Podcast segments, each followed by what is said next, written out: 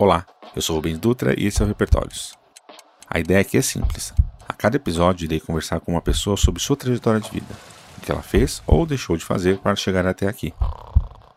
Não tenho uma metodologia, é só minha curiosidade em descobrir o que não conheço. Adoraria que você participasse me ajudando a melhorar as perguntas ou indicando pessoas. Se quiser, os links estão na descrição do episódio e no site repertórios.com. Assim, ampliamos juntos nosso repertório.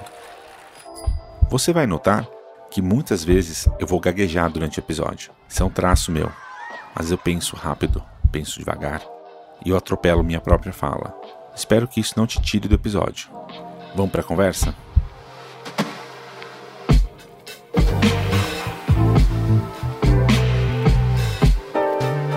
Hoje a gente vai conversar com um cara que eu conversei no primeiro episódio. Na verdade, ele conversou comigo no primeiro episódio, que é o Guilherme de La Coleta.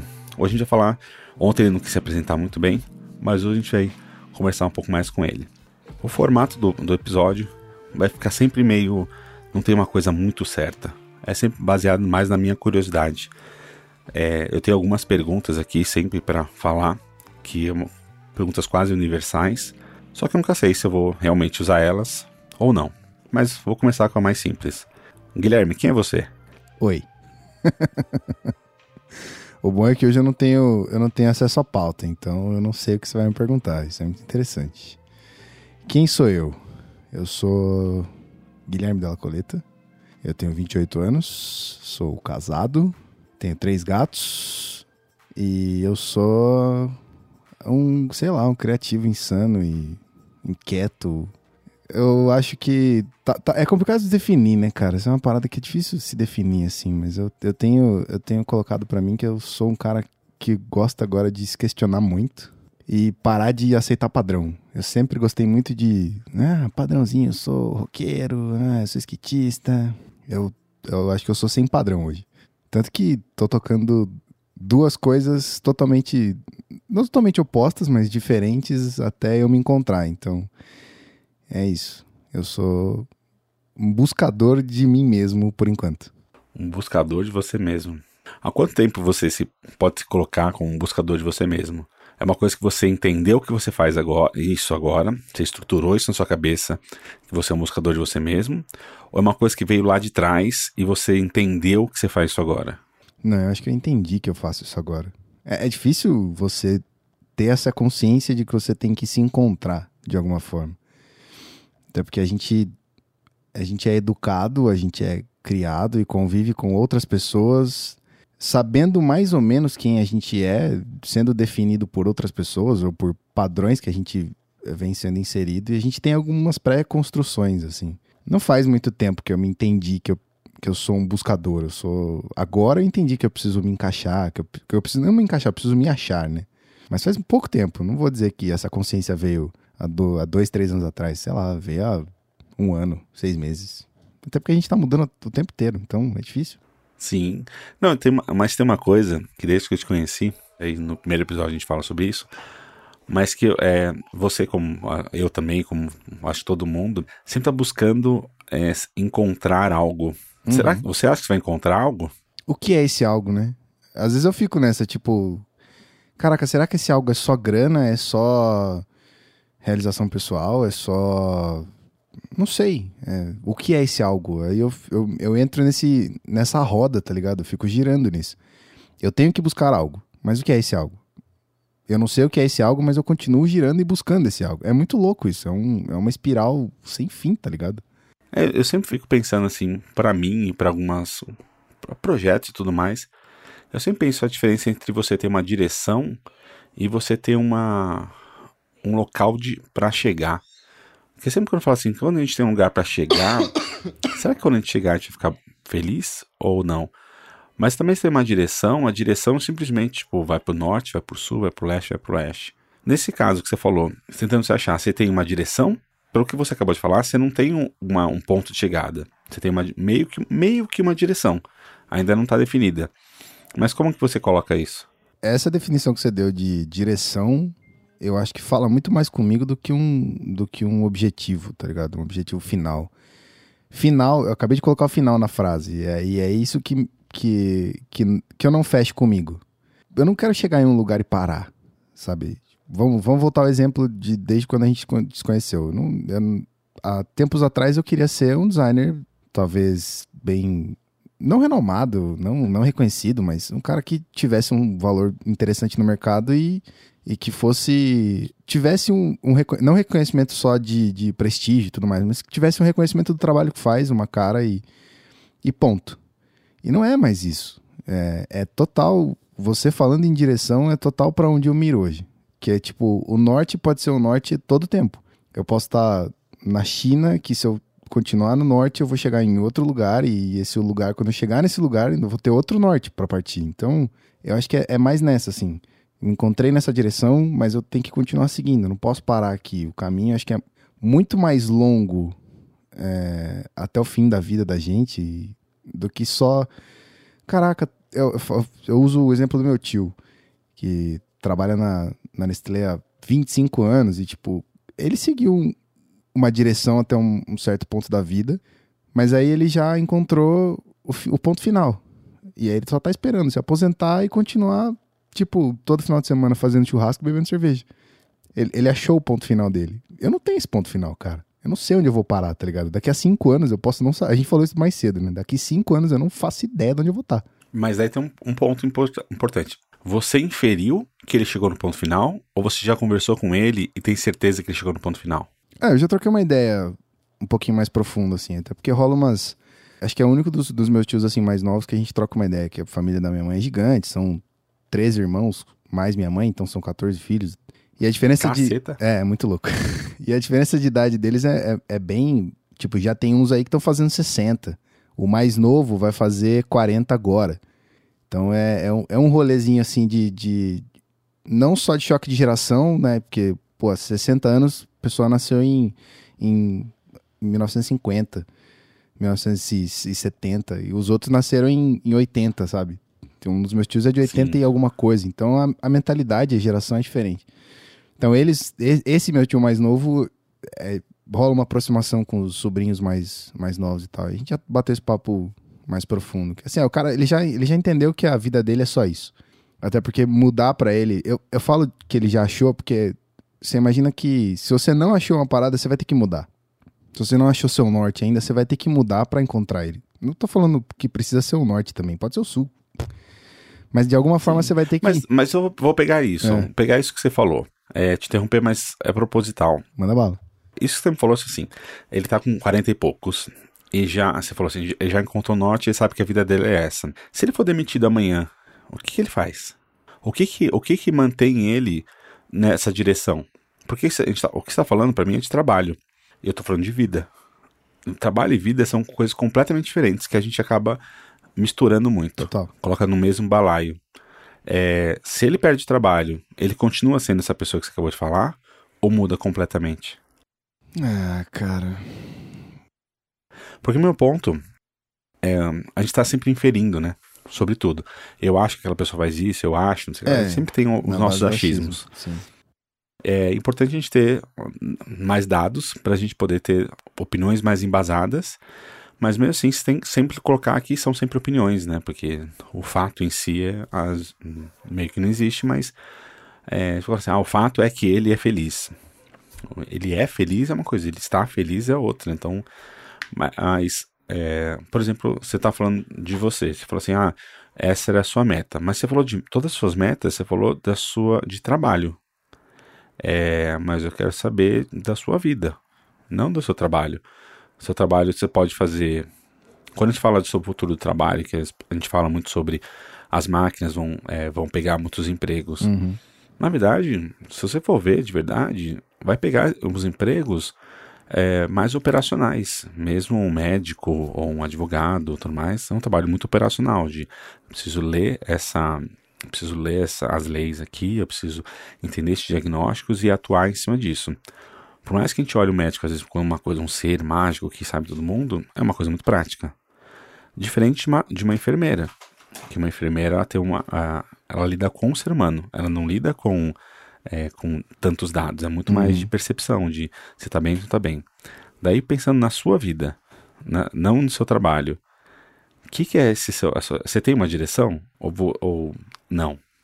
Ou sim, ou não é sim ou não, mas você tem uma direção, você tem um, um, um final, você está falando, porque o final de todo mundo é o mesmo, Sim, morte. Exatamente. É a única certeza não, que a não gente tem. tem, você a pessoa fica- que está ouvindo isso hoje, a gente não sabe quantos ouvintes vai ter no resto no, todos os episódios, mas, mas é uma coisa, você tem a ter certeza, você vai morrer. Sim, não todo tô te mundo. desejando isso. Todo é um mundo, fato. exatamente, fato. Você vai morrer. Então é, qual que é esse seu norte? Qual que é sua- essa sua direção? Que não estou falando de trabalho. Eu acho que cabe voltar um pouquinho na minha história até introduzir ela pra você, porque a gente acho que conversou pouco disso durante a nossa história juntos. Bora lá. Eu nunca consegui desligar muito uma coisa da outra. Trabalho e, e vida pessoal. Porque eu, eu, eu não me encaixo no padrão é, trabalhador, horário comercial, cara que sai do trabalho, esquece tudo que aconteceu e tem uma outra vida completamente diferente. Eu, quando era moleque, quis ser músico. Então, esse carinho com o áudio, essa intenção de trabalhar com o áudio vem da intenção de ser músico no passado. E ser músico no passado não necessariamente eu, eu falo só de trabalho. Porque arte necessariamente, não necessariamente, na verdade, está ligada a dinheiro, né? Às vezes é arte por arte, às vezes é arte por dinheiro. Nunca se sabe o caminho que você vai tomar. Então acho que do passado, de querer ser músico, de ter essa veia artística, essa coisa, as coisas foram desenvolvendo, foram evoluindo na minha vida por esse caminho. Eu nunca consegui separar muito uma coisa da outra. Separar Tá, o trabalho da- do, do hobby, separar o, o- a diversão do- da responsabilidade, sabe? sim. Mas se você, é, vamos colocar assim, você pegou e ganhou um bilhão de dólares. Você tem um bilhão de dólares. E você vai fazer o que você quiser com esse dinheiro. Uhum. É, o que, que você faz? Caralho, é, é bizarro. Porque o meu. É que o ponto é sei. assim: imagina que você não, não precisa mais se preocupar com dinheiro. Quando você não, não precisa mais se preocupar com dinheiro, que você vai encontrar um pouco mais a sua vida. Uhum. Porque você vai pensar em mais viver. Então você, ah, vou tocar violão o resto da vida. Ah, eu vou aprender a tocar é, chimbal. Eu vou aprender a tocar cítara, sei lá. É, ou eu vou pegar e ficar numa praia X. Tem muita gente que, por conta de uma vida difícil e tudo mais, acaba sempre pensando num, em descanso, nunca em, entre aspas, trabalho. Sim. E daí que você tá falando, você tá, você tá mesclado muita coisa. Mas a sua vida, assim, qual que é essa direção de é, ter pessoas, ter uma. aprender uma coisa X, ou pensar na humanidade Y, ou pensar em como destruir alguma coisa? Qual que é esse, essa sua direção que não tem a ver com o trabalho? Que não necessariamente tem- não possa ter a ver com fazer algo né? Você pode fazer algo tipo querer ser o melhor é, produtor de podcast do universo, Uhum. é, mas isso não ser um trabalho. Isso ser uma coisa que você faz porque não como hobby, mas porque você faz porque você gosta de fazer e acabou. O Cara, que, que, que que pra você esse- essa direção? eu acho que assim, indo na, na ideia do, da grana, se eu tivesse aquela grana que você citou, e eu fosse, pô, não tenho mais que pagar a conta, ou eu vou pagar as contas e não preciso mais me preocupar. Eu sempre, desde moleque, eu sempre quis tocar bateria. A vida inteira foi isso. Não, não prof- profissionalmente falando, não. É o, é o meu momento de, tipo, eu sento atrás daqueles tambores e eu esqueço que eu existo.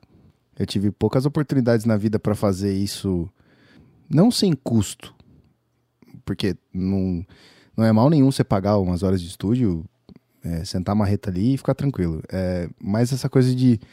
Essa sensação de pertencimento, tipo, é meu, eu faço o tempo que eu quiser, o, momento que eu quiser. Tipo, quando eu conheci meu sogro, há 10, 11 anos atrás, ele teve um estúdio e tal, e aí era essa a minha diversão, era ir pra lá, enquanto estudava, claro, não tinha responsabilidade nenhuma com a vida, mas era ir pra lá, ficar lá batendo papo. Cara, o ambiente do estúdio, sabe, era, era sentar, tocar bateria, ajeitar as peças e ficar... Nada, é um momento que eu nunca pensei, assim, que oração. Porque é, é entrar no estúdio, não ver o dia passar, você não sabe o tempo que tá lá fora, você não sabe se tá chovendo, se tá sol, se tá rolando um tiroteio, você não sabe de nada, é tudo tão fechado. E era o meu momento, assim. Então, Se tem uma coisa que eu não ligo a trabalho, mas eu não sei se eu posso ligar a, a realização pessoal, porque não sei, mas talvez sim. É estar atrás desse instrumento, posso chamar de mágico, mas é estar atrás de uma bateria, tocar, sabe? Extravasar aquele monte de coisa. Hoje eu, eu penso em extravasar. Na época eu não tinha tanto problema assim para falar que eu preciso extravasar. Hoje é.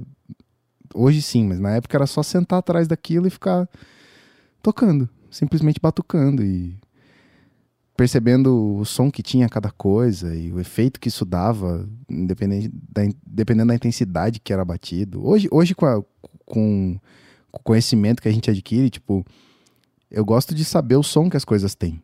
Eu gosto de gravar as coisas e saber o, o, o som que as coisas têm. A gente tá gravando isso aqui não é à toa, sabe? Gosto de falar não é à toa. Sempre cantei a vida inteira. Então, essas coisas, por isso que eu falo que tudo tá muito ligado, sabe? Mas se é esse Sim. o momento que você diz que, tipo, pensa em grana, não pensa em nada, é isso. É, me solta duas horas dentro, dentro de um estúdio com uma bateria ali que você, você vai descobrir outra pessoa. Você nunca, você nunca imaginou ver um cara. É, ver o Guilherme dessa forma. Você vai ver um Guilherme totalmente diferente do que você viu há, sei lá, seis anos atrás. Mas deixa eu tentar desconstruir isso aqui. Você, você me falou muita coisa, mas teve uma, um pedacinho que você falou que você ali você está tentando descobrir é, se você bater mais forte, você vai fazer X, se vai fazer, bater uhum. mais fraco, você vai fazer Y, se você bater no meio, você faz esse barulho, se faz bater num canto, você faz outro, né? Então essa direção, ela tem a ver com a bateria ou ela tem a ver com a, desco a descoberta ou a, o aprimoramento em alguma coisa? Eu acho que sim, tem a ver com aprimoramento. E acho não, acredito muito piamente nisso. É Exemplo, quando era criancinha, criancinha, eu sentava na cama com um palito de, de, de churrasco na, na mão e batucava qualquer coisa que estava perto, a estante, a cômoda, sei lá. E aquilo tinha um som. Quando a gente Sim. vai crescendo, a gente. A gente. Assim, eu consigo. Eu consigo achar som até errado. Não façam isso, crianças. Eu consigo achar som nos meus dentes. Tipo, eu, eu, faço as músicas no dente, tá ligado? Eu bato. Isso é horrível. Que você tá, é bruxismo. Não façam isso, tá? Vocês vão de detonar a cara dentária de vocês. Mas sem perceber. Eu tô aqui ouvindo uma música e trabalhando no automático, eu tô batendo os dentes. Porque eu tô, no ritmo da música, eu tô fazendo os tec-tec. Então tudo é som. A Bia sempre olha para mim torta e fala: para de batucar, sabe? Eu tô aqui batendo, eu sei que eu bater no teclado eu tenho um som, bater na mesa eu tenho outro, então é, essa descoberta dos sons é um bagulho muito louco, desde pequeno. Então se eu, se eu pegar isso, então vamos falar, uma coisa que você me perguntou ontem, que agora cabe para falar com você. Hum. É, com tudo isso que você tá me falando, com essa direção, dessa, dessa busca pelo som, é, de se divertir e tudo mais, é, que legado você está buscando com isso? Eu acho Acho não, né? De novo, essa coisa do achar. A gente não acha nada, a gente tem que acreditar. Eu acredito que, que eu posso descobrir coisas novas, sons novos o tempo todo. Eu posso gravar uma pessoa que tem uma voz extremamente grave e alguém falar assim: caraca, esse maluco chegou com um microfone X, descobriu um jeito de gravar essa pessoa que tirou um grave extraordinário da voz, sabe? Acho que esse é o legado. Tipo, as pessoas olharem e falar: caraca, o Gui manja de som mesmo, cara. O maluco sabe extrair o som de uma bateria da hora, o cara sabe qual microfone usar para pegar a melhor particularidade da voz de cada um. Óbvio, eu tô indo, tô indo pelos caminhos que vem mais, mais fácil, assim. Não, mas em cima disso, em cima disso, é. o que que você faz para conseguir fazer isso daqui a algum tempo? Eu acho que muito é a curiosidade. Tudo eu tô sempre é, buscando a todo momento como é que faz, sabe? Sim, mas isso é uma competência. É qual que é, qual que é, o que, que você faz na prática? Qual a habilidade que você está buscando ou estudando para chegar nisso? Para você falar daqui tanto tempo assim, ah, por conta de ter lido isso, ou ter visto isso, ou ter experimentado aquilo, ou ter feito uma pesquisa tal, o que, que você faz hoje para que você possa construir realmente essa, é, esse, esse aprendizado, esse repertório? É, pouco, vai do que eu teria que fazer e do que eu gostaria de fazer, bem pouco, quase nada, na verdade. Eu me, eu me limito. Por eu, porque eu me limito a, a, sempre atrelar ao trabalho. Então, se eu vou editar alguma coisa, se eu vou receber um áudio de alguém e editar isso, é, eu me limito ao trabalho. Isso pode ser pago, isso vai gerar alguma grana. Tudo bem, dentro disso, tem a, a o, o desafio de você transformar um áudio estridente, um áudio, uma coisa mais audível. Mas aí, indo pro, tipo, ah, o que você tá fazendo, estudando realmente? Cara, quase nada. Eu deveria, já pensei em fazer, por exemplo, é, baixar áudios de bateria é, na internet que a galera disponibiliza e tentar mixar isso da minha forma, sabe? É, sem pegar receitinha de bolo, mas fazer isso da minha forma. Tentei já, botei e tudo. o que, tá te impedindo? Tempo. A necessidade de ter que sempre otimizar o tempo para ele valer alguma coisa. Acho que é, é, essa, é, isso me pega muito de pouco tempo para hoje, mas assim, meu tempo tem que sempre valer alguma coisa. Quando na real eu nem sei se tem que valer sempre grana, sabe? Porque às vezes ele tem que valer para mim. E, é, e esse questionamento é muito, é muito recorrente. Tipo, caraca, eu paro três horas um dia para jogar videogame. Esse tempo valeu para mim? Porra, valeu. Mas aí eu penso também, tipo, caraca, eu perdi três horas que eu podia estar tá tentando achar a porra do nome da empresa para fazer rodar e, e, me colocar no mercado e tudo mais. Não, mas aí tem um ponto. Mas tem um, tem um ponto que você tá falando assim. a gente pode ter os nossos guilt pleasures, né? A gente uhum. pode ter as nossas paradas para fazer, para jogar videogame, para fazer, sei lá, o que for, para ir no cinema, para ir na padaria, fingir que tá trabalhando. É, tem vários, vários pontos, mas quando você está falando disso, né? Agora a gente volta lá na, na, na, direção, né? Sem pensar num fim, mas pensando na direção. Jogar videogame não te coloca na direção, né? Tipo, jogar videogame é uma coisa que é prazerosa, uhum. mas não faz você ir para aquela direção. Por que que então, uma coisa que eu acho, desde que a gente trabalhou lá na TTK, que me pegava, que eu via você às vezes assim, às vezes você com sem direção ficava perdido, não conseguia fazer algumas coisas. Você precisava encontrar uma, ou que eu te desse uma direção, ou precisava ficar claro alguma coisa. É, e daí quando você encontrava, puta, deslanchava. Mas se você não acreditava, você ficava meio, às vezes, travado. Uhum. Mas uma coisa que é que eu acho fantástica é que é muito claro que você tem dentro de você é, a, essas possibilidades. Só que também às vezes é muito claro o quanto você se sabota. Muito. Assim como acho que muitas pessoas se sabotam, né, que estão ouvindo ou não, mas que é, se sabotam de tipo, ah, eu posso fazer, mas ah, se eu posso, amanhã eu faço. É, meu ponto é de, de você ter uma intenção que para você é, muito importante, é muito cara, só que parece que você não gosta de tomar ela. É, tô falando uma bobagem? Não. De Ou forma... tô dispondo muito, né, não, no de podcast. Forma, de forma alguma. Até porque volta numa coisa que a gente já conversou, que a gente sempre fala disso, né? Óbvio. Mas, por exemplo, essa coisa de saber o valor que eu tenho e de me colocar no mercado ou me colocar para as pessoas aquilo que eu sei fazer, como eu faço e por que eu faço. Eu tô preso nessa coisa de ter um nome, ter uma identidade e colocar isso na rua para as pessoas entenderem que eu faço edição de áudio, para as pessoas entenderem que eu sei sonorizar alguma coisa. E aí eu, enquanto eu, eu fico nessa de tipo, nessa desculpa, vou, acho que eu vou colocar dessa forma que acho que é, é, é até uma punição para mim mesmo. Eu fico nessa desculpa de tipo, preciso de um nome, preciso de um logo, preciso disso, daquilo, daquilo, para não fazer, sabe? para não sair do lugar e, e, continuar nessa coisa das pessoas vindo falar comigo e tipo, cara, você tem que fazer. Você não é o único. Você, a Bia, outras pessoas que conhecem, o Jorge, a galera que sempre troca ideia e fala, mano, assina as paradas. Bota na rua, tá ligado? Você precisa mostrar para as pessoas que você faz. Tipo, tem gente que acha que você nem designer é. Porque você se vende muito mal. E eu não vou dizer que isso é, é só meu, acho que isso é geral, mas eu tenho essa essa péssima coisa de intensificar isso, tá ligado? Eu fico sempre me sabotando nesse nível brabo de não, não dá, não posso assinar como meu nome, porque meu nome tem 4 L's e 2 T's. Quem é que vai acertar o e-mail? Ah, não, não posso falar que eu faço X, porque senão vai vir outro job desse e eu não quero pegar. Então é uma briga muito grande aqui dentro, cara. Caralho, é um. É, então, mas aí vou, vou pegar um, nesse ponto assim. É, a gente tem vários, vários mecanismos para a gente poder eventualmente fazer ou nos fazer ou ir atrás do que a gente acredita assim. Tem pessoas que conseguem pensar do zero para inventar um projeto. Uhum. Tem pessoas que precisam de um motivo externo para pensar no projeto.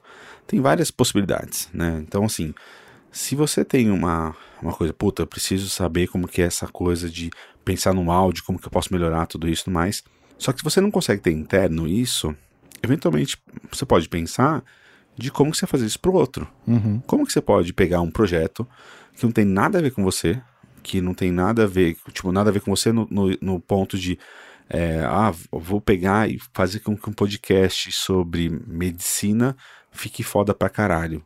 E vou fazer isso de graça porque, eu, porque eu quero pirar de como que eu vou editar essa porra. Ou então eu vou pegar, tipo, eu vou pegar um tema, tipo, é, sobre a fome no mundo. Eu vou pegar e fazer uma série de, de áudios que vão conseguir extrapolar e mostrar, fazer com que as pessoas sintam a fome sem precisar estar com fome. Então, no áudio a pessoa vai sentir o que, que é isso. Muitas vezes a gente tem essa questão de que a gente estava falando até isso no primeiro episódio, né? Uhum. De é, sempre o problema é externo, né? Na verdade, nem sei se você falou no episódio, você falou antes, mas ele sempre coloca a, a, o problema e a culpa no externo, né? Sempre tem algum, alguém que vai falar. É, a culpa sempre é do outro, né? Então, se eu, se eu passei sobre a faixa no sinal amarelo e atropelei alguém, a culpa é do cara que atravessou antes de ficar vermelho. A culpa é da, da faixa que está mal pintada. A culpa é de X. O, o meu ponto que eu vejo com você, assim, parece até uma, uma. Eu tô psicólogo aqui, né? Mas é. Vamos trocar o nome do episódio para No Divã com o Rubão. Não, mas aí o meu, meu ponto é de tentar buscar com você qual que é esse é, norte e o que que faz se desviar. Porque tem uma, uma das coisas que é, a gente vai, vai pensando assim, né? Eu, te, eu tenho uma coisa na, na minha vida que eu falei assim, que eu até tá na minha pauta aqui, que o Gui me perguntou ontem, né? O que que era é isso, né? Quais são os momentos luminosos, né? O que, que fez você ter grandes clarões que foram mudando sua perspectiva do mundo? É, o que que, o que que não aconteceu? O que que você acha que talvez não tenha acontecido para você falar, puta, agora eu sei minha direção e tudo vai, nada vai me tirar dessa direção? Você consegue ver alguma coisa que tipo o que não aconteceu ou o que você espera acontecer para que você possa fazer ser você mais você, vamos dizer assim? O que, que não aconteceu? Acho que algumas coisas. Eu não tive, por exemplo, nenhum choque na minha vida. Um choque gigante, tá ligado? E aí volta naquilo que a gente conversou ontem, né? A crise e tal. Você está num momento de crise, sair dela, achar um jeito para sair. Tá? Eu tive pouquíssimos momentos de crise. Mas choque, choque, aquele tipo, caraca, choque de realidade, uma coisa que me fez sair do eixo. Cara, eu, eu desde moleque eu sempre fui muito privilegiado, tá ligado? Eu nunca passei fome, eu nunca. Nunca faltou amor em casa. Pô, meus pais são maravilhosos e tal. É difícil. E eu vejo muito isso com a Bia, que é, uma, é, um, é um espelho totalmente diferente do meu, cara. Então, talvez eu me mexa menos na vida pelos comodismos, tá ligado? Pela, pelo fato de, de ter se acomodado em algum cantinho e tá, tá confortável aqui. Vamos ficar, sabe? Vamos aqui, Vamos tentar evoluir um pouquinho aqui e, e, aqui a gente vai ficar, não vamos sair daqui não, que se a gente tomar um choque a gente não vai saber lidar. Então, mas ao mesmo tempo que eu penso isso, eu penso tipo, caraca, eu preciso desse choque, velho. Porque eu nunca tive nenhum choque absurdo para falar, mano, e aí, se mexe. Sai do lugar, sabe? Cria, é, se reinventa. Tipo, eu, não, eu, não, eu já fui meio fora da caixinha desde moleque. Meus primos são metalúrgicos, sei lá, mecânicos, e, e, bancários, essas porra, eu sempre fui o diferentão.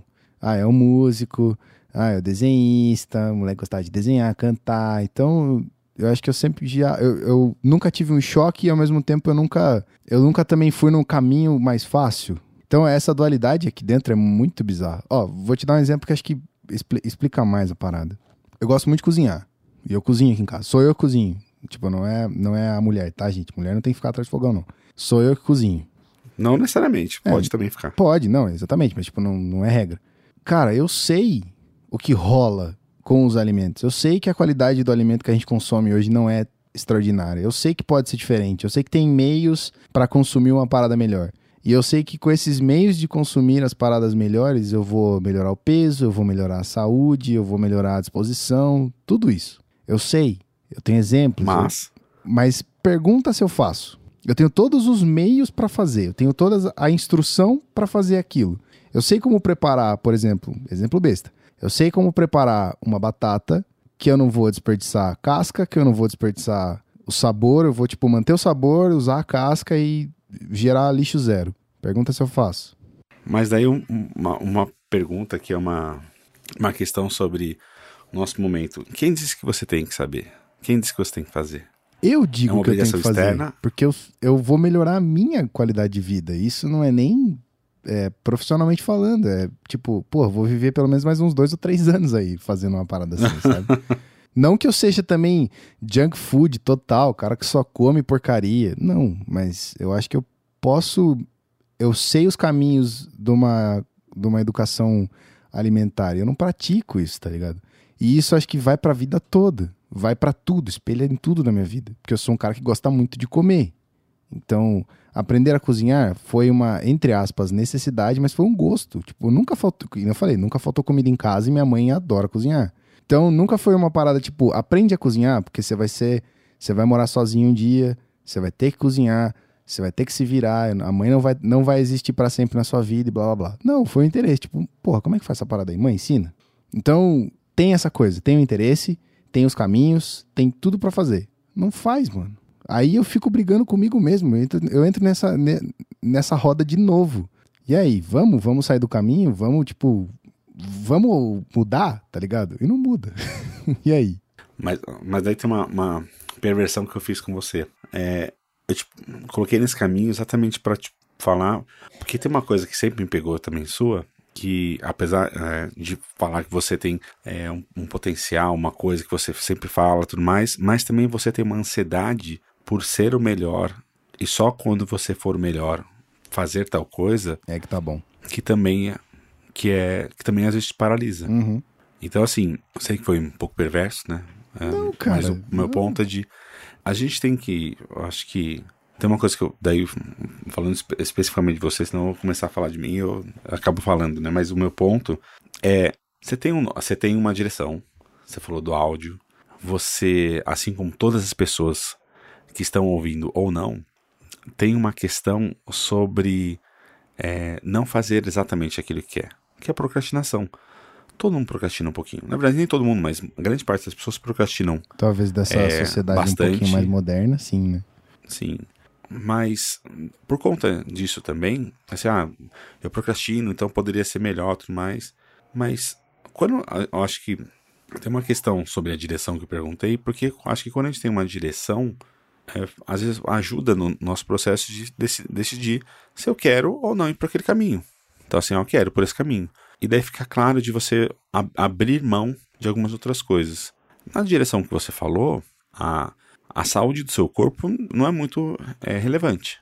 É você para você ser um baterista foda, você não precisa ser magro. Para você ser um músico foda, você não precisa ser magro, uhum. ser saudável em algum ponto.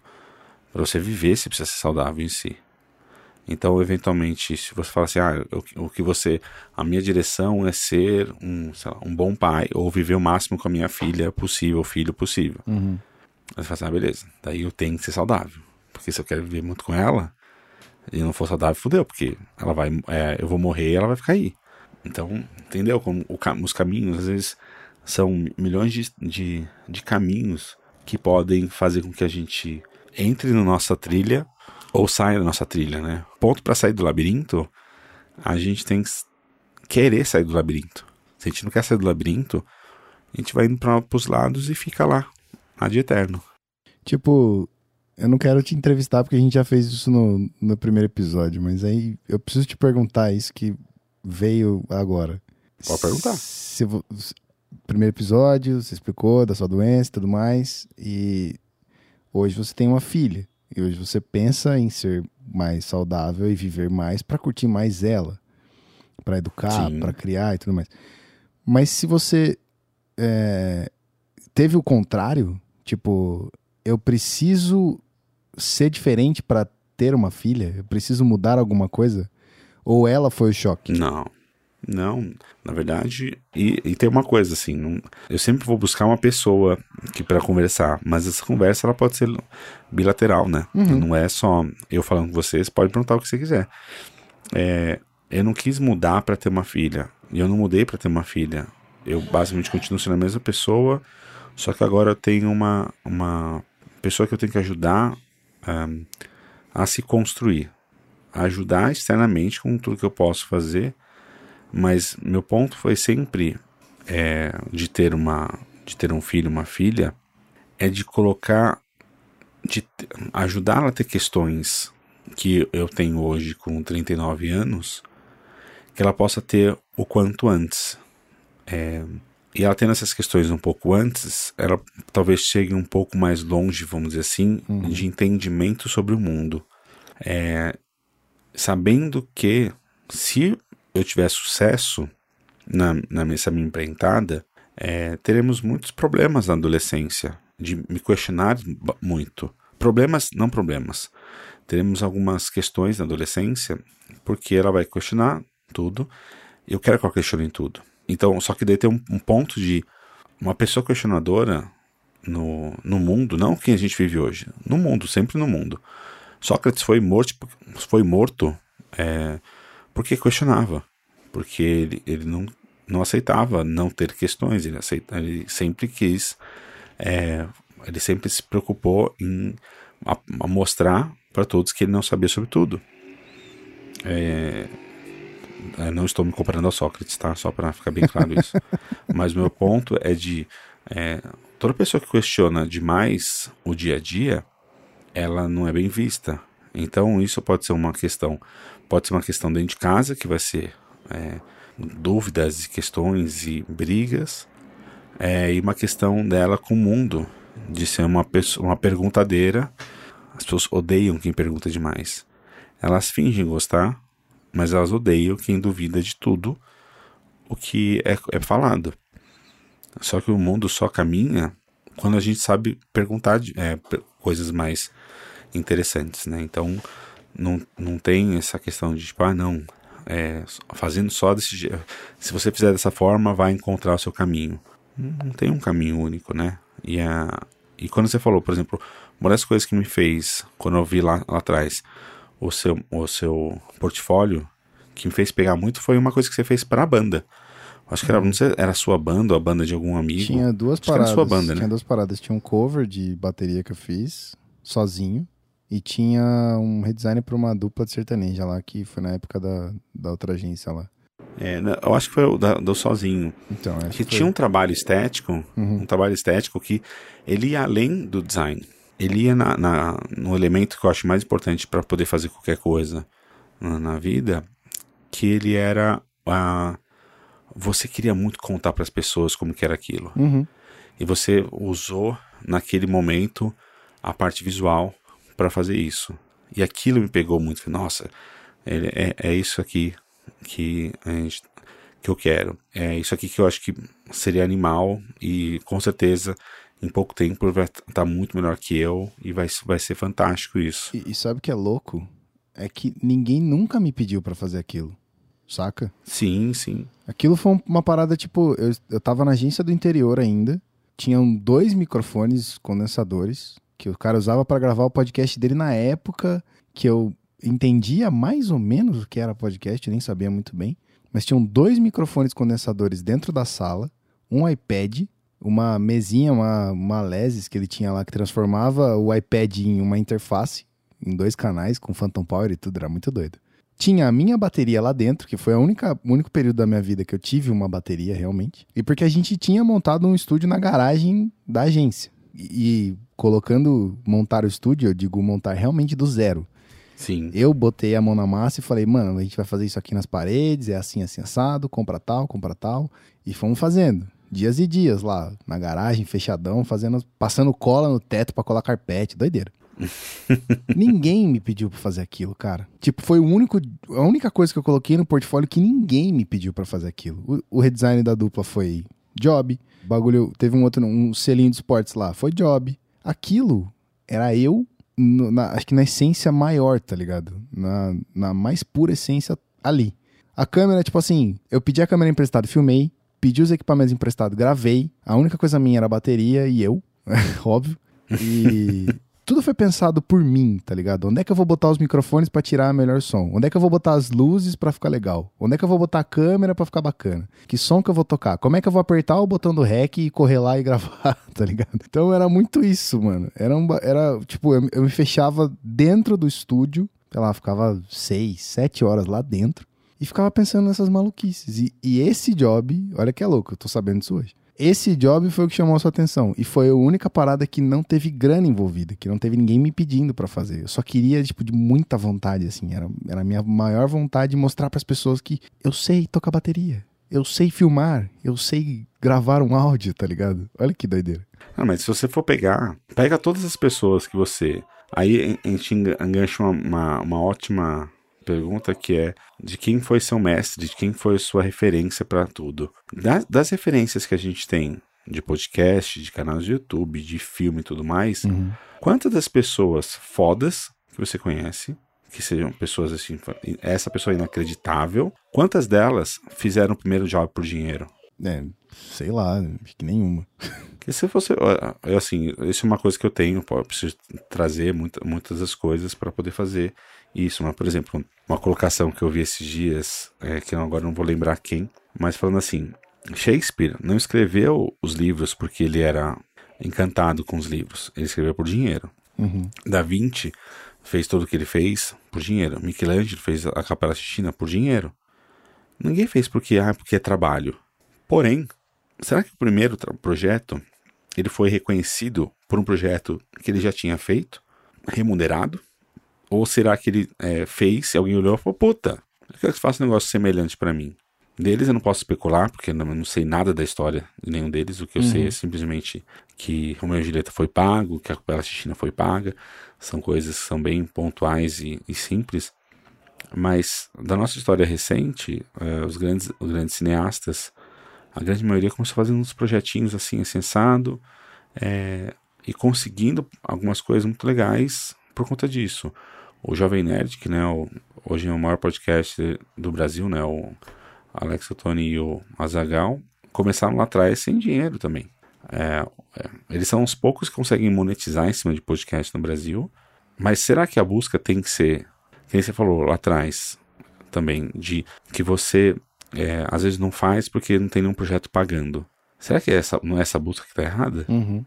De, faz, de repente você tem que fazer algo porque você quer fazer. Porque você acredita, como esse, você acabou de citar, para você poder chegar e mostrar para as pessoas: ó, oh, eu também sou foda nisso aqui. E porque eu fiz porque eu quis. Tem que encontrar os seus, os seus caminhos para você falar assim: ó, esse daqui. Eu sei que eu só falei, né? Não fiz pergunta, mas na verdade fiz uma pergunta sobre sobre é, o que, que te inspirou para poder fazer isso. Se você teve algum mestre, alguma referência que fez com que você é, fizesse aquilo ou, ou faça o que você faz hoje. Uh, sim, e tem outros aspectos também. Mas, por exemplo, meu pai, é, eu não vou dizer que ele é um mestre, mas meu pai sempre foi um grande espelho. Porque ele é um. Ele sempre foi um cara de criar, assim. Mas ele nunca foi artista. Ele sempre foi um. Um espelho é uma referência. O espelho só reflete. É, então, mas é tipo assim, é que se, se, eu, se eu for metade do homem que meu pai foi, mano, eu tô bem, sabe? De Entendi. cara correto, cara é, batalhador pra caramba e superando N dificuldades até hoje com o Parkinson e tal. Então tem uma porrada de coisa. Mas é, além do meu pai, que sempre foi, por exemplo, meu pai sempre foi funileiro, cara. Funileiro e pintor, era, era o talento dele. Cara, ele, ele pegou um Corcel 73 tipo, não, não baleado, mas pegou um Corcel 73, fez o carro ter vidro elétrico, nas, no, tipo, era, era, duas portas, ele colocou vidro elétrico, inclusive nos dois vidrinhos de trás, que não tinha porta, adaptando uma máquina, criando. É, pintou o carro do zero na garagem de casa. E, cara, esse carro foi tipo um bagulho. Assim, era, era, era, era o sonho de consumo de muita gente. A galera parava na casa do meu pai, apertava a campanha só para perguntar se meu pai queria vender o carro e quanto ele queria naquilo. Mas na real, os caras não queriam comprar, mano. Os caras só queriam que meu pai abrisse a porta pros caras ver o carro. Tipo, eles só queriam Sim. ver de perto, queriam olhar e perguntar: caramba, você fez, né? Porque passavam na rua e viam aquele monte de, de plástico e tal. E aí a galera queria saber o que, que esse maluco tá fazendo na garagem de casa. Então, meu pai é um grande cara, que é tudo que eu falei, né? Se eu for metade, metade do homem que ele for, eu tô bem. Meu sogro, que foi o cara que fez o estúdio e me fez aprender que áudio é muito doido e que eu podia tirar muita coisa dali. Foi um cara que nunca me negou, sei lá, duas horas lá dentro para entender que é, se grava uma guitarra com o microfone em tal posição, ou que tipo, ah, essa mesa faz tal coisa. E assim, nunca tive, nunca teve freio. E aí a vida acabou, né, rolando, e eu, hoje eu, ele é meu sogro, mas na época foi só meu amigo, então. E você, né, cara? não tem outra coisa, é você. é o cara que me ensinou que eu preciso me questionar. Eu não abri o programa falando que eu, eu tô nesse spinning o tempo todo, nessa, nesse bagulho giratório de quem sou eu, por que, que eu tô aqui, o que, que eu tô fazendo. Eu nunca tinha me questionado essas coisas até te conhecer. Então, são essas três pessoas que fazem muita diferença. Eu nunca vou superar meu pai. Em, tipo assim, não, se meu pai é um mestre e foi um mestre para mim, eu nunca vou superar meu pai. Eu posso até ter mais conhecimento que ele hoje, eu posso ter saber de outras coisas e tudo mais, mas a sabedoria que ele tem eu nunca vou superar. Meu sogro, eu acredito que em áudio eu acabei esperando as coisas que ele sabe, até porque ele parou, ele fechou o estúdio, ele foi embora, ele não faz mais isso. Então em áudio eu acredito que eu esperei um dos meus mestres eu consegui esperar, mas você e meu pai, cara, jamais, tá ligado?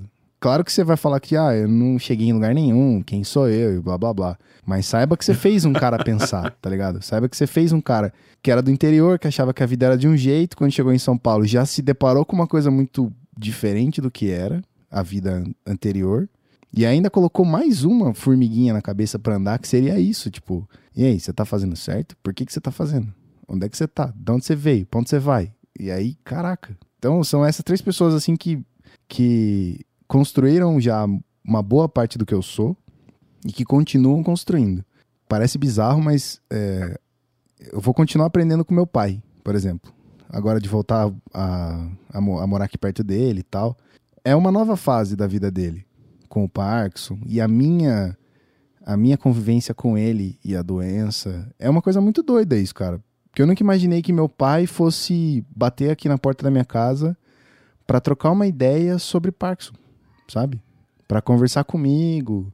Eu continuo aprendendo com ele, cara. Nunca imaginei que ele fosse bater aqui pra gente conversar e eu eu perguntar essas coisas para ele, porque a gente tem muito essa relação. Eu não sei, tem, tem gente que é mais próximo do pai, tem gente que é mais próximo da mãe. Eu sempre fui muito próximo da, próximo da minha mãe. Apesar de, de ter o espelho do meu pai como objetivo, eu sempre fui mais próximo da minha mãe. Então, trocar ideia era com a minha mãe. Meu pai sempre foi muito mais introspectivo. Então, depois da doença, eu senti que ele me respeita muito mais, tá ligado? E aí, essa coisa dele vir em casa é um puta de um aprendizado maneiro.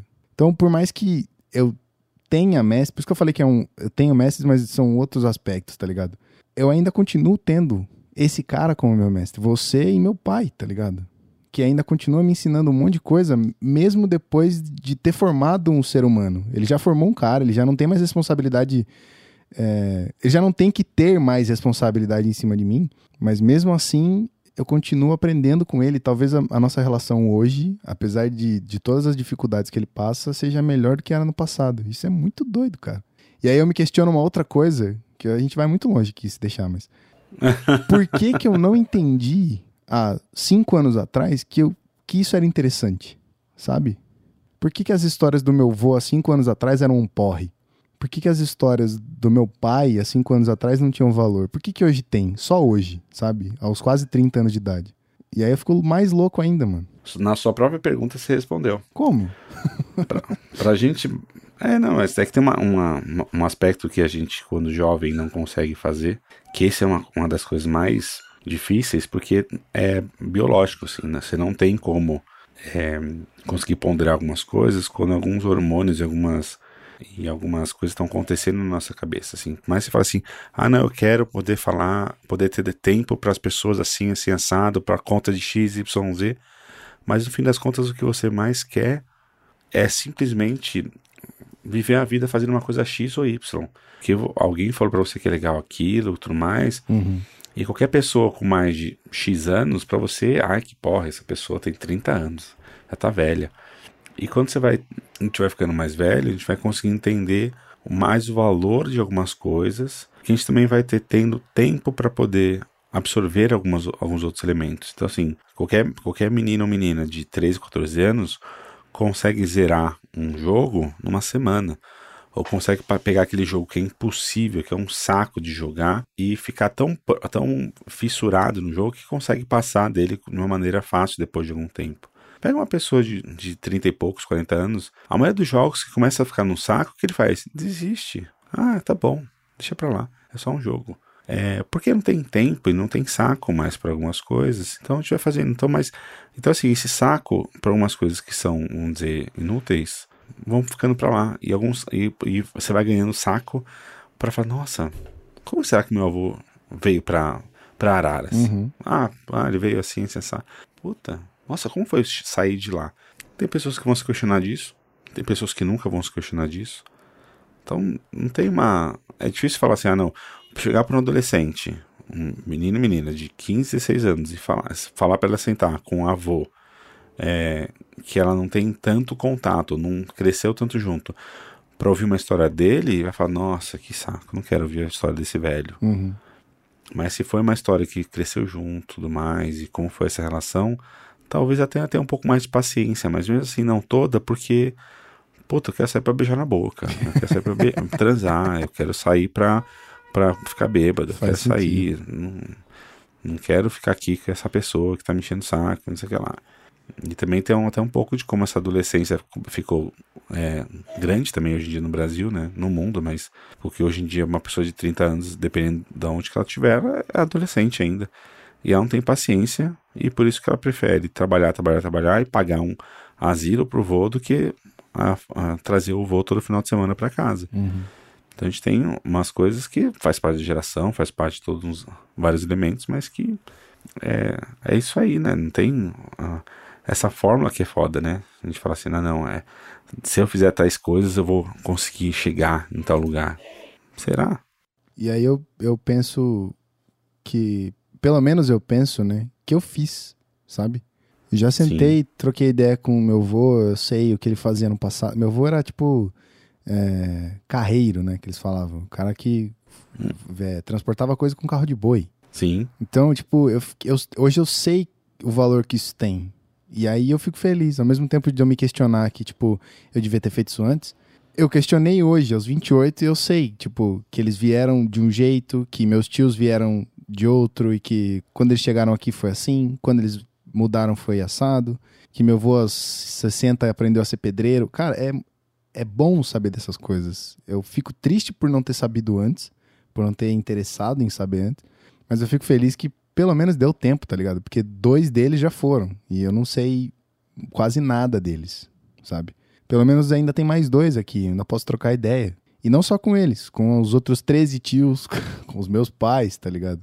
E eu acho Sim. que isso corrobora em tudo que a gente falou mais cedo. A direção, tá ligado? Isso só vai somando. É uma somativa de coisas para saber se a direção que você tá indo tá legal ou não.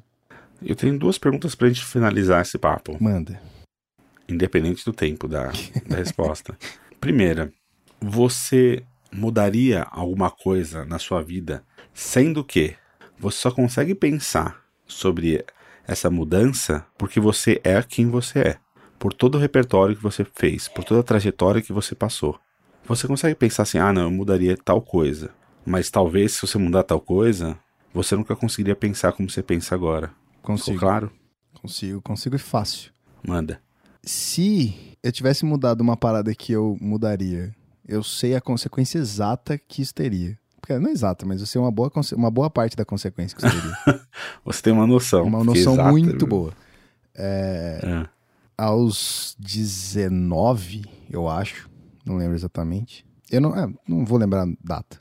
Eu não teria saído da minha banda, porque fui eu que saí, tá ligado? Eu falei, chega, cansei, é, isso aqui não vai para lugar nenhum, eu preciso ganhar grana, eu preciso fazer uma carreira, sei lá, mano, eu preciso fazer alguma coisa que não seja insistir, é, o velho ditado, né, que minha mãe sempre fala, dar murro em ponta de faca. eu preciso parar de dar murro em ponta de faca e eu preciso fazer alguma coisa que me dê Você é Guilherme ansioso. É. E aí eu penso que, tipo, mano, se eu não tivesse parado, eu teria controlado essa ansiedade. Pô, foram, foram cinco anos de banda. Se eu tivesse aguentado mais um e meio, mais dois, talvez a gente tinha chegado em algum lugar. Não tô dizendo estrelato, não tô dizendo dinheiro, drogas e rock and roll, não. Mas, tipo, eu poderia ter feito uma, uma história diferente, tá ligado? Eu não, eu não precisava ter trocado os pés pelas mãos e, mano, Falou, galera, porra, eu fui escroto também, eu, eu saí da banda por um e-mail. Olha que moleque, né, mano? Então.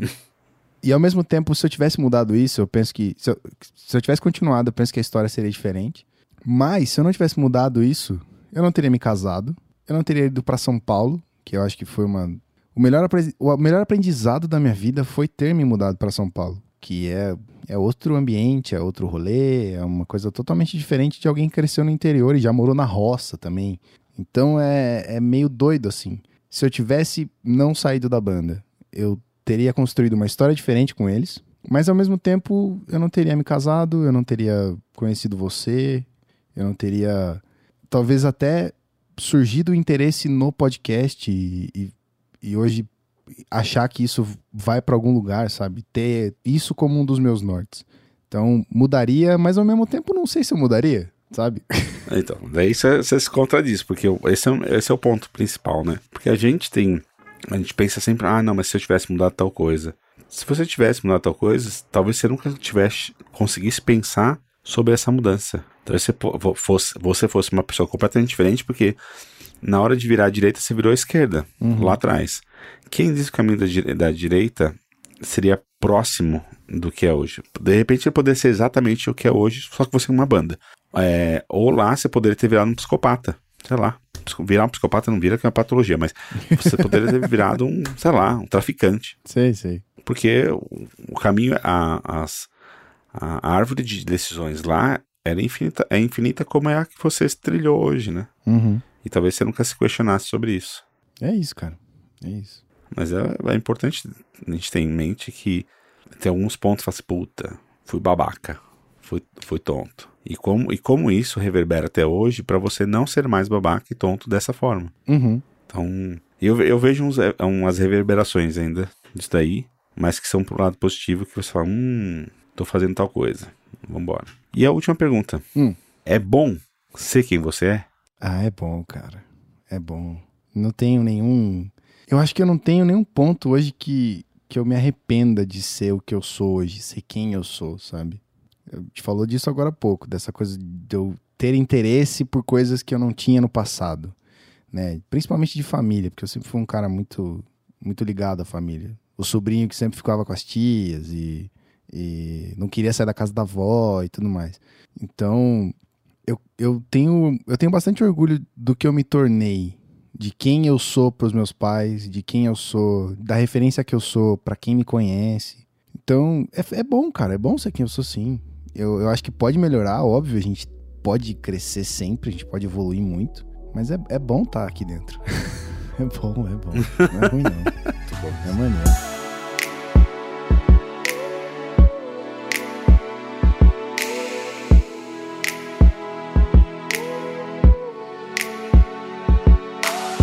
Agora vamos para a parte é, do podcast que é a partir de tudo que a gente, a gente falou e a partir da, da sua construção de vida, a partir do que você me, me fala, é, ou fala pra gente, né, para quem estiver ouvindo, né, é, me fala qual que é uma, me dá uma dica de um livro ou de uma experiência ou de um filme ou de qualquer coisa que fez é, você ser quem você é também. Lido esse livro te fez ter uma experiência tal, ou visto esse filme, ou ter visto esse show. É, que fez aí? Uma, uma dica pra gente ampliar o nosso repertório? Caraca, acho que de construção, assim. Eu, eu tenho uma memória péssima. Começo, começo por aí.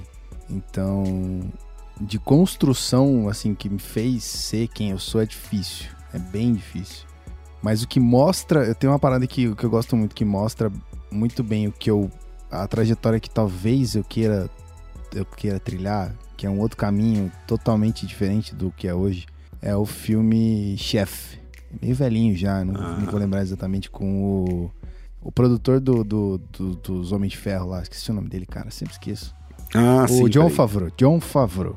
John Favreau. Exatamente. O maluco, chefe de cozinha e, e, tipo, ele. Ele tá cansado de fazer lá o lava cake, mesmo tendo uma técnica doida, tá cansado de fazer o mesmo menu sempre. E aí e, e o crítico esbarrar nele e, e, ele achar que aquilo é uma, é uma parada ofensiva que tá atacando a pessoa. É muito do que a gente vive hoje, né, cara? A gente conf... É, eu, eu confundi o, o episódio inteiro o que é pessoal e o que é profissional.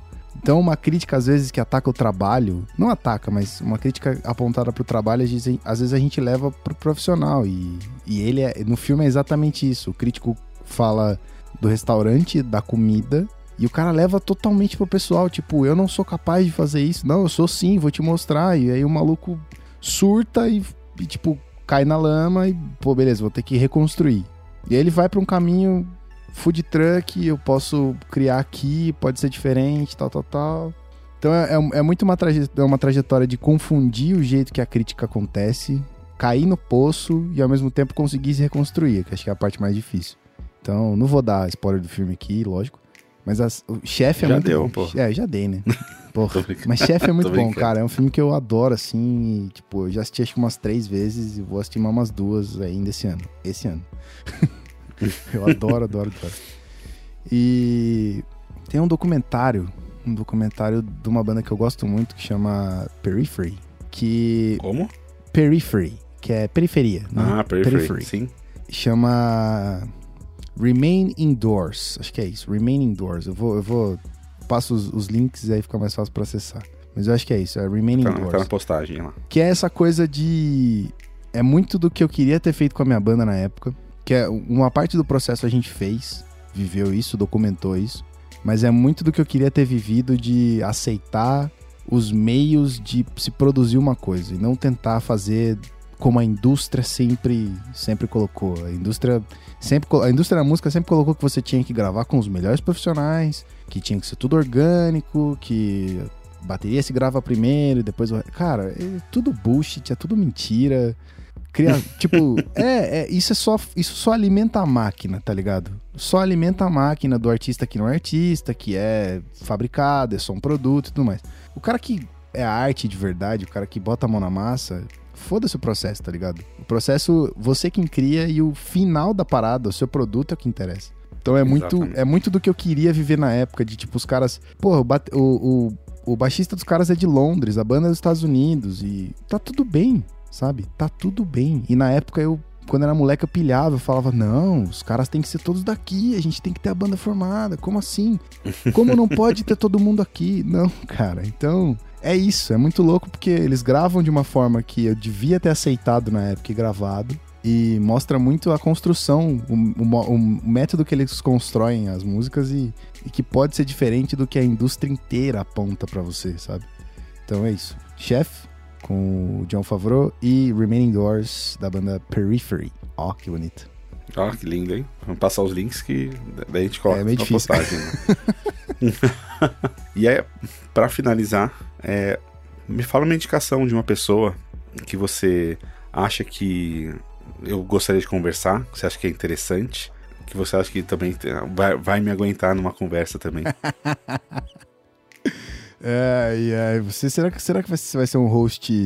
O questionador que você tanto falou que você quer construir a pipa? Será que você vai ser esse cara que. Ah, não quero falar com o Rubens, não. De certa forma, você já é isso, né? Com algumas pessoas. Já tem, nossa, tem várias pessoas que. Tem pessoas que gostam de falar comigo é, num dia, mas é que fala dois dias comigo, fala, ai não, ai não. Me Tá. cansa porque eu pergunto, às vezes eu tô perguntando coisas que tô mega curioso pra saber e a pessoa tá cansada, eu não quero pensar mais, tá bom já. É, isso não é, isso é, isso é engraçado, mas é que eu tenho dúvida mesmo de tudo assim.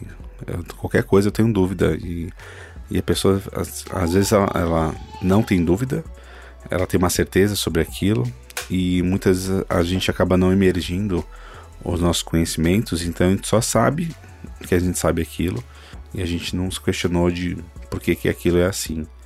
Uma das coisas que sempre me, assim, me dá nervoso é, é, é- é saber que existe o conceito já amarrado por aí, por algum grande filósofo, algum grande pensador, e eu não sei quem ele é. E eu não sei qual é a referência. Eu falo, caralho, eu precisava saber muito quem que. Eu tenho certeza que tal, tal pensamento, tal forma de pensar já foi estruturada por alguém assim sensado. Uhum. Mas eu não sei quem ele é. E eu fico assim, quem vai me falar quem é? Se você que tá me ouvindo é essa pessoa, Sabe por favor, é, fale. Pode falar sempre. É, vamos lá.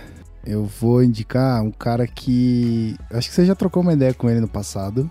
Talvez você não saiba muito da história dele, como você sabe da minha, até porque você faz parte da minha história. Mas é um moleque que tem. Assim, moleque eu chamo porque a gente tem uma amizade muito forte. Então é, é, é brother, assim. Então, é um, é um moleque que tem muita consciência do lugar onde ele tá inserido. É um moleque que tem condição financeira. Tipo, nunca foi um problema isso, saca? Mas também Sim. nunca foi um, um, um, argumento, nunca foi uma, uma carta na manga pra, pra se sair de uma situação ou outra. É um moleque muito consciente do lugar que tá inserido, é, é, tem a minha idade e às vezes eu acho que ele tem 70 anos porque ele, ele tem umas ideias e me ajuda muito em muita coisa também. Então, é o Rafão, mano. Rafão, Rafael Martins, que comanda uma cervejaria hoje e ao mesmo tempo comanda um podcast comigo. Então, é, tem muita história ali são caminhos similares, eu e de, eu, eu, o meu e o dele, por conta da música e tal, mas com ramificações totalmente diferentes, cara. Então, acho que vale a pena trocar uma ideia com ele se você conseguir.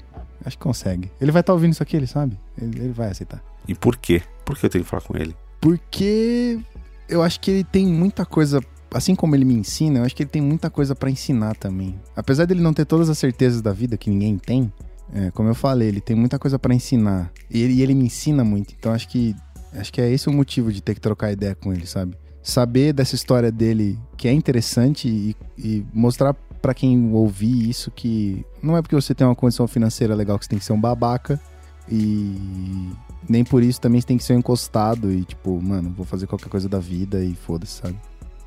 Acho que é isso. Não sei se eu fui raso. Maravilha. Não sei se eu fui raso demais, mas não. talvez não. Não, você também, se eu precisar, vou te encher o saco depois e a gente vai conversar. Of course. Mas eu espero que todo mundo. Essa conversa. A gente já conversou muitas vezes sobre vários desses elementos, alguns com mais profundidade, outros com menos profundidade, mas foi a conversa é, que eu gostaria de ter com o Gui. Talvez tenhamos outras nesse mesmo feed. Por favor. O meu ponto era sempre buscar o que, que a gente está conseguindo é, tirar um do outro e ampliar nosso repertório a partir disso. Assim. Então, se você gostou da conversa, é ótimo, né? Basicamente ótimo. O mais importante é a gente ouvir a história do outro, sempre com, com coração aberto. Né? Tem as palavras bonitas de empatia, alteridade, mas o mais importante do que se colocar no lugar do outro ou tentar entender qual é o lugar do outro é ouvir com, com ouvidos realmente abertos e coração aberto para a gente é, estruturar depois, assentar na nossa cabeça e no nosso coração a história de cada um. Gui, muito obrigado por essa participação e por me ajudar com todo esse processo, tanto na, produção quanto na edição do podcast e pelo incentivo de, apesar de fazer dois anos, agora faz dois anos que parei o Mindfuck, é, por outras questões que no futuro a gente vai falando, mas você nunca deixou de falar é, pra gente pra voltar a fazer podcast. E eu acho uma coisa importante tanto para mim quanto para eu acho que é, eu acho que é mais importante para mim mesmo, porque eu acho que não tem uma tem as pessoas que podem ter vantagens e ouvir isso aqui também, mas o, o grande beneficiado sou eu e quem quiser vir junto comigo. Então, Gui, obrigado, viu? Tamo junto, velho. Acho que muito daquele texto que você escreveu lá no Medium, né? É egoísta o projeto? É egoísta, mas, cara, o que vai é, ensinar as outras pessoas.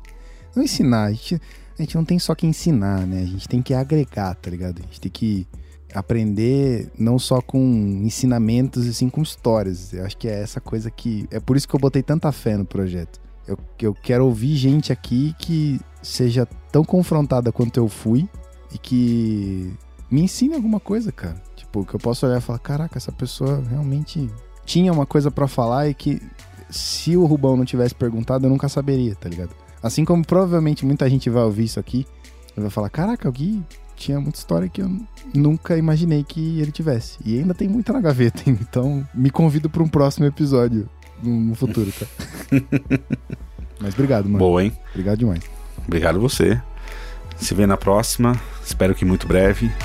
Até!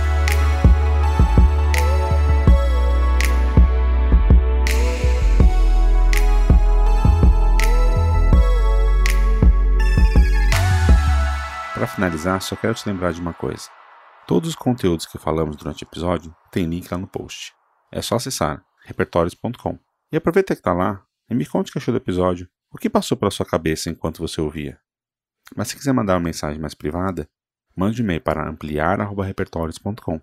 Você também pode indicar alguém para eu conversar. É só entrar lá no site e ir na aba Quero indicar alguém. Até o próximo episódio.